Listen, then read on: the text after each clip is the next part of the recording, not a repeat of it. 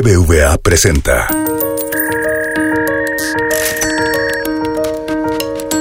Peras y manzanas con Valeria Moy.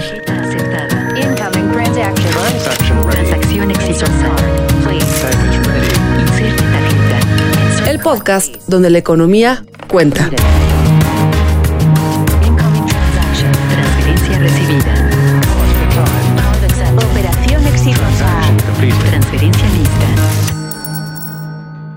Hola, hola, bienvenidos a un nuevo episodio de Peras y Manzanas. Ya sé que hemos hablado mucho de inflación, desde luego no es el primer episodio que toca el tema, hemos hablado en algún momento con el subgobernador Jonathan Heath, donde nos explicó con muchísimo detalle qué era la inflación, cómo se calcula, la canasta de bienes y servicios que la conforma. Y bueno, recientemente, la semana pasada, de hecho, estuvimos platicando del plan que lanzó el presidente López Obrador para tratar de combatir o de frenar este fenómeno inflacionario con el que estamos viviendo en fechas recientes. Para los que tenemos algunos años, la inflación de ahorita pues nos parece pues relativamente baja en términos comparativos, por supuesto, sobre todo con la inflación que vivimos en los ochentas, ¿no? Que sí alcanzaron unas tasas, pues por supuesto de doble dígito y el valor del dinero pues se deterioraba prácticamente todos los días. Sin embargo, esta inflación que estamos viendo por arriba de 7% ya durante un buen rato, pues resulta ser la más alta en aproximadamente 21 años. O sea que para una generación, para muchos de los jóvenes que supongo, cruzo los dedos, que nos están escuchando, es quizás la inflación más alta que han visto en toda su vida.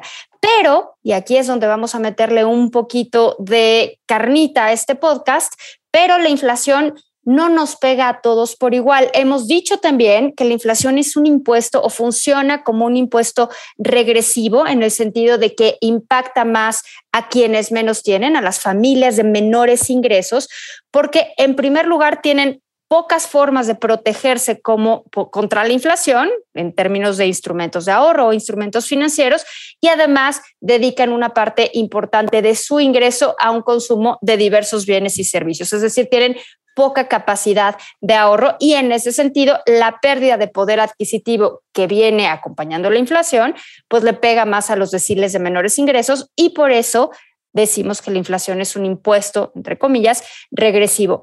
Pero las cosas se complican todavía más. Y no solo la inflación es un impuesto regresivo en términos de esto que les acabo de comentar, de la posibilidad de ahorro y de protegerse contra la inflación, sino que también los bienes que se consumen cambian dependiendo del decil. ¿A qué me refiero? El porcentaje de ingreso que le dedica un decil de bajos ingresos a, por ejemplo, gastar en alimentos, en comida, es mayor que lo que dedica como porcentaje de ingreso el último decil, es decir, el ingreso, el decil con los ingresos más altos, le dedica como porcentaje de su ingreso menos, una fracción menor, a alimentos que lo que hacen los deciles más bajos.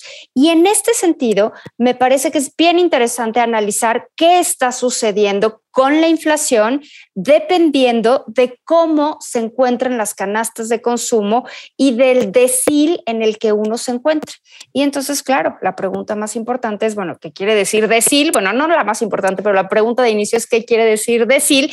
Y para eso, y para explicarnos evidentemente este impacto distinto en los diferentes deciles de ingresos de la inflación, está con nosotros Ana Gutiérrez. Ana Gutiérrez es economista, coordinadora en el IMCO y acaba de producir un estudio junto con el área de economía del IMCO, un estudio que nos muestra cómo la inflación afecta distinto por la forma, por el porcentaje de ingreso que le dedican a cada canasta de consumo, la inflación afecta distinto a cada poblador, a cada persona, dependiendo de qué decir se encuentra.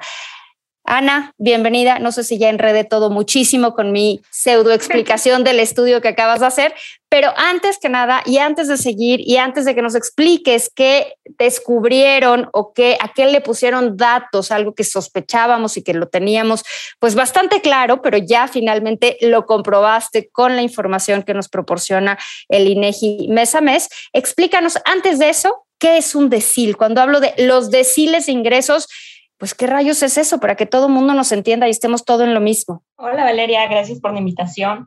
Claro que sí, empecemos con esa descripción tan importante porque la mayor parte de los resultados de, este, de esta publicación pues dependen de en qué decil está cada hogar, ¿no? Pensemos en los hogares mexicanos, todos los del país, como un pastelito rectangular, ¿no? Y lo partimos en 10 partes iguales en términos de cuántos hogares hay ahí por eso se llama decil, ¿no? Son 10 pedacitos eh, de la misma cantidad de hogares. Eh, si hubiera 100, serían 10 hogares en cada uno de esos deciles y los ordenamos eh, todos consecutivos por los hogares que menos ingresos tienen y los hogares ya hasta el final, en el último decil, que más ingresos tienes. Entonces, em, tienen. Entonces, empiezas con los 10 con menores ingresos, no todos van a tener el mismo ingreso, y van creciendo, creciendo, creciendo los recursos que tienen trimestre con trimestre o mes a mes. Eh, estos deciles los sacamos de la ENIG, que sacó el INEGI el año pasado, es la encuesta nacional de ingresos y gastos de los hogares, y esa ENIG nos da información pues, muy fidedigna y muy clara acerca de los ingresos que los hogares tienen eh, en un determinado tiempo. ¿no? En particular, esta encuesta nos mostraba las cifras de 2020. Entonces, ya que tenemos estos 10 pedacitos de pastel, hacemos un promedio del decil 1, donde están los 10 hogares del país con ingresos más bajos, por decir un ejemplo, porque claramente no hay 100 hogares en el país, pero ahí donde están esos 10 hogares con menores niveles de ingreso, se hace un promedio y pues conseguimos un promedio que es preocupante en términos del nivel de ingresos de la población, porque en el decil 1 el ingreso corriente de un hogar es de 9.938 pesos por trimestre y eso se convierte en 3.313 pesos al mes, que pues creo que estarán de acuerdo es una situación precaria y es un nivel de recursos pues bastante reducido. Entonces, a ver, espérame, espérame, te voy a interrumpir ahí. Entonces, el primer decil, yo, tú lo explicas con un pastel, me parece muy bien. Yo a veces lo explico con una fila, ¿no? Me acuerdo en el colegio, seguramente ya no sucede así, pero me acuerdo que cuando yo era niña, hace algunos ayeres, nos formaban a todos antes de meternos al salón, bueno, a todas, porque iba en un colegio de puras niñas, pero nos formaban a todas y de la más chaparrita a la más alta. Entonces yo me imagino los deciles es como en esta fila, en esta fila india que nos ponían a todas, pues dividimos la fila en 10 y estos 10 pedazos, es como una división entre 10, y estos 10 pedazos son los deciles. En el primer decil estarían, por ejemplo, las niñas que eran las más bajitas del salón. Me imagino que cuando hablamos de ingresos, en ese decil están los menores ingresos y el, este primer decil del cual nos estás hablando tiene un ingreso promedio de 3.313 pesos al mes, según nos estás contando. Sí, con tu analogía pensemos que la altura es el nivel de ingresos. Entonces, normalmente, eh, bueno, no, cuando los ponemos en una fila, las primeras niñas van a ser las más chaparritas, traduciéndose a van a ser las de menores ingresos y por eso tenemos ese nivel de ingresos mensual de 3.313 pesos. Y por el otro lado, las niñas más altas van a tener los mayores ingresos y al promediar los ingresos de esas 10 niñas más altas, vamos a tener un nivel pues, mucho más elevado que se convierte en un ingreso promedio trimestral de 163.282 pesos, lo cual es 54.427 pesos al mes. Y pues aquí se ve pues, el, el, tamaño enorme de la brecha entre los ingresos del primer decil el de más bajos ingresos y el último decil de mayores. Wow, entonces a ver, así la diferencia en estatura que veíamos en una fila, pues ahora la traducimos a ingresos. Entonces el primer decil tiene en promedio un ingreso de 3.313 pesos al mes, mientras que el décimo decil, el último decil, tiene en promedio un ingreso de 54.427 pesos al mes, según me estás explicando. Esos son los niveles de ingreso que había en 2020, según los midió el INEGI. Y pues sí, el, último decil, el décimo decil, gana alrededor de 51 mil pesos más al mes que el primer decil. Y pues, ahora se va haciendo una escalerita que va creciendo conforme va creciendo el decil. Ahora, la inflación nos la da el INEGI, nos la da cada quincena, nosotros tenemos la inflación de abril, ¿no? Y poco a poco, pues nosotros vamos viendo cómo hay diferentes inflaciones, pero cuando digo diferentes inflaciones, cada vez que sale el dato, yo digo, bueno, la inflación general fue 7.7, pero la inflación en frutas y verduras fue 15%, pero la inflación en gas fue 5%, pero la inflación en tal fue X%. Lo que tú me estás diciendo es que cada decil de ingreso, no cada bien o servicio, porque lo entiendo perfecto con cada bien o servicio, pero lo que tú me estás diciendo es que cada decil de ingreso enfrenta una inflación distinta. Esto es lo que probaste en este estudio en el IMCO. ¿Me explicas por qué, Ana? Claro, y, y, es creo muy importante decir esto, de que los precios de los productos específicos no cambian por decil de ingresos, ¿no? Si un, una persona de un hogar del decil 1 con los menores ingresos va al súper y una persona que vive en un hogar del decil 10 también va al súper, pues el cereal les va a costar lo mismo, la tortilla les va a costar lo mismo, pero lo que cambia es la composición de sus canastas, ¿no? De su carrito de súper, qué es lo que ponen ahí.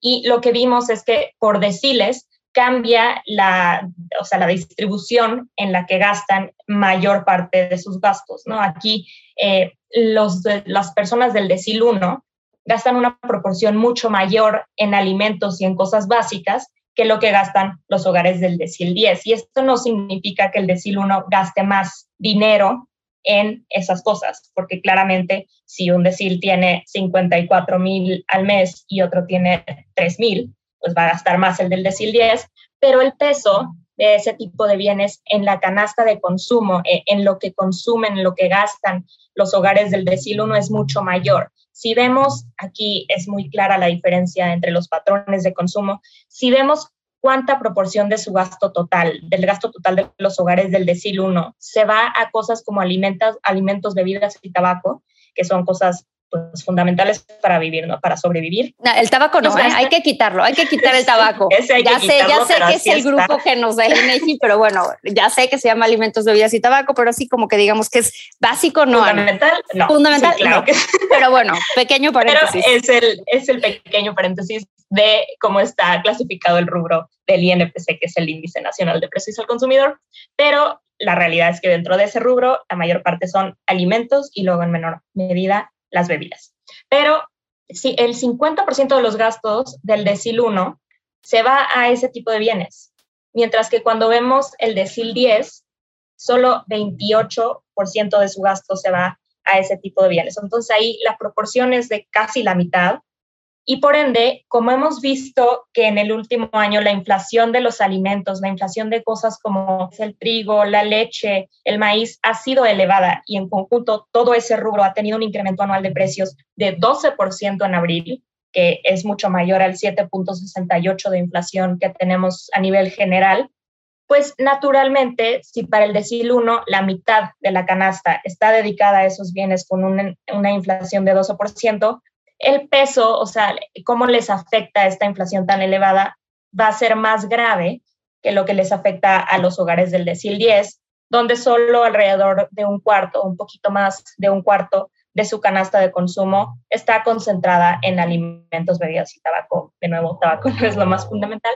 Pero entonces aquí se ve como debido a que los hogares con menores recursos gastan más en ese tipo de productos que han tenido mayor inflación, pues el efecto sobre el precio de su canastita de consumo es más elevado y enfrentan una inflación más elevada que pues ya nosotros lo vimos en un índice construido para cada decil, dependiendo de cómo está compuesto su canasta de consumo. Para el decil 1, la inflación anual en esa canasta es de 8.7% y para el decil 10 se reduce considerablemente y es de 7.5%, incluso menor a la inflación que vemos a nivel nacional. Entonces, sí es un impacto regresivo, afecta más al poder adquisitivo de los, los hogares que menores ingresos tienen y pues al final del día extiende todavía más las brechas que como bien sabemos están muy presentes en México en este y en otros temas socioeconómicos. Entonces, no es únicamente cuando dividimos eh, los ingresos por deciles y vemos esta enorme diferencia entre el primer decil, los ingresos del primer decil y los ingresos del último decil.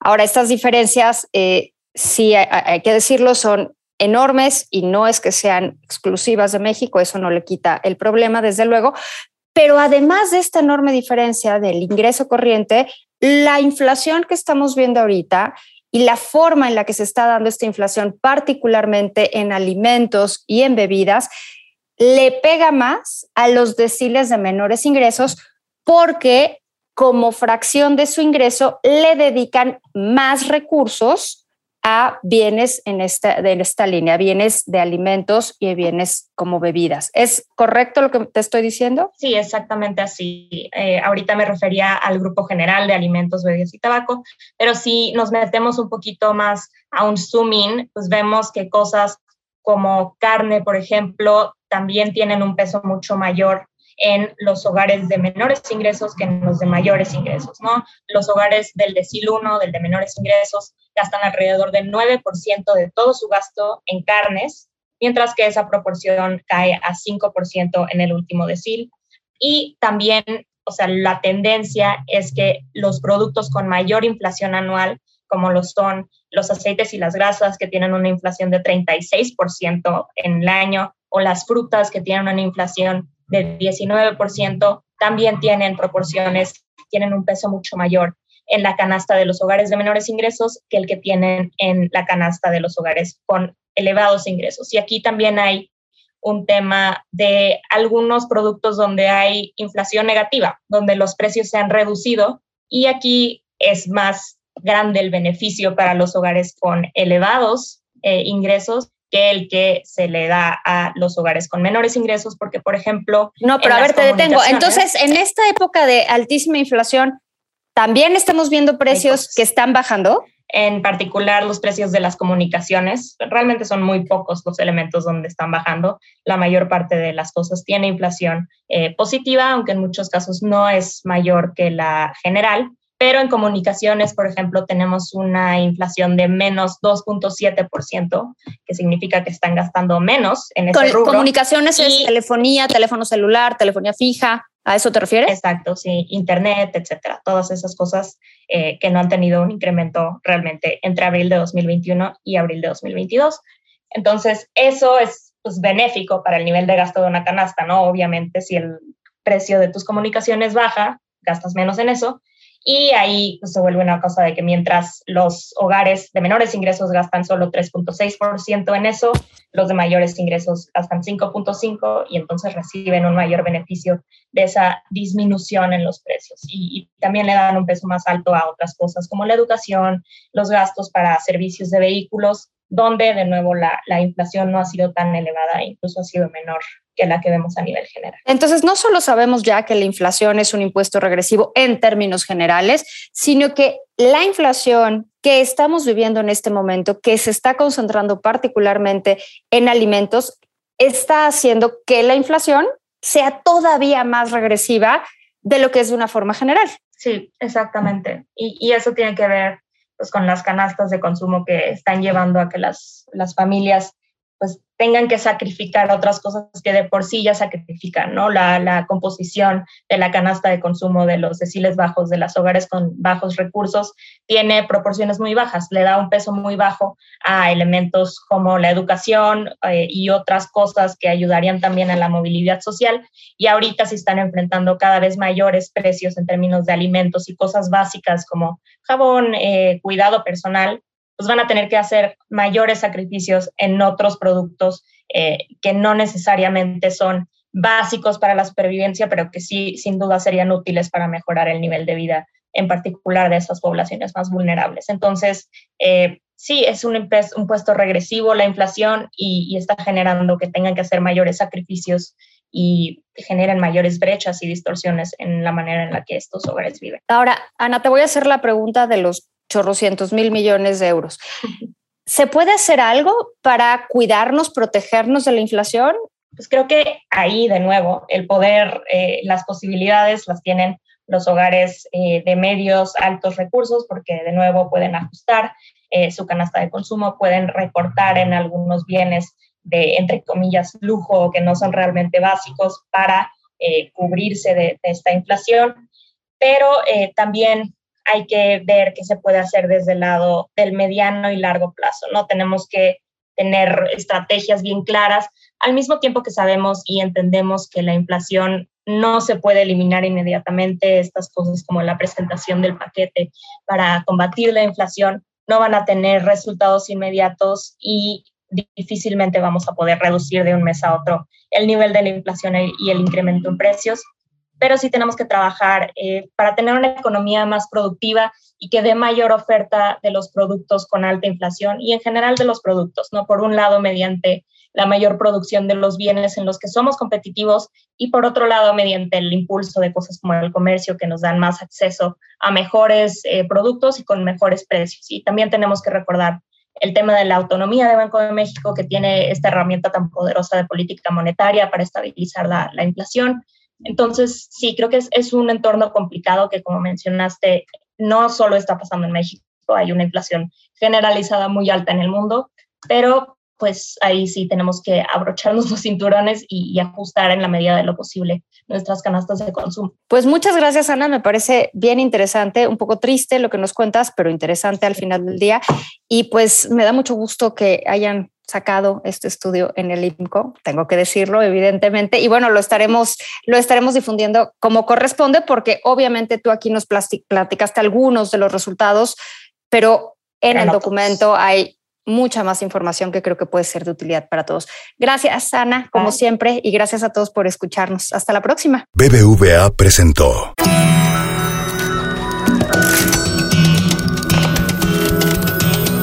Peras y manzanas con Valeria Moy. Dirección y conducción del programa Valeria Moy.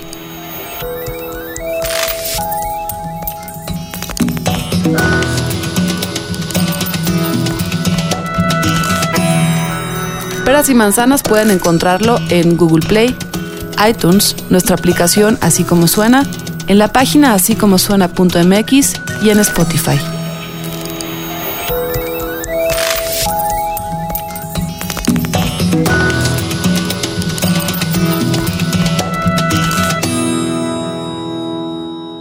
Gustó Peras y Manzanas? Escucha todos nuestros demás podcasts.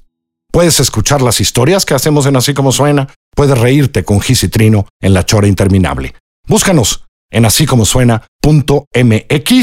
en Spotify, en iTunes y en Google Podcast.